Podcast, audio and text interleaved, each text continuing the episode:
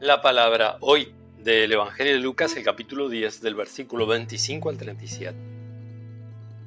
Un doctor de la ley se levantó y le preguntó a Jesús para ponerlo a prueba. Maestro, ¿qué tengo que hacer para heredar la vida eterna? Jesús le preguntó a su vez, ¿qué está escrito en la ley? ¿Qué lees en ella? Él le respondió, Amarás al Señor tu Dios con todo tu corazón, con toda tu alma, con todas tus fuerzas y con todo tu espíritu, y a tu prójimo como a ti mismo.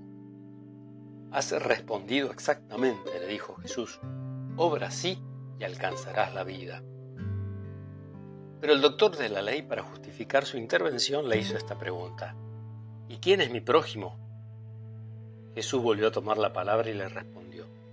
Un hombre bajaba de Jerusalén a Jericó y cayó en manos de unos ladrones que lo despojaron de todo, lo hirieron y se fueron dejándolo medio muerto. Casualmente bajaba por el mismo camino un sacerdote, lo vio y siguió de largo. También pasó por allí un levita, lo vio y siguió su camino. Pero un samaritano que viajaba por allí, al pasar junto a él, lo vio y se conmovió. Entonces se acercó vendó sus heridas cubriéndolas con aceite y vino. Después lo puso sobre su propia montura, lo condujo a un albergue y se encargó de cuidarlo.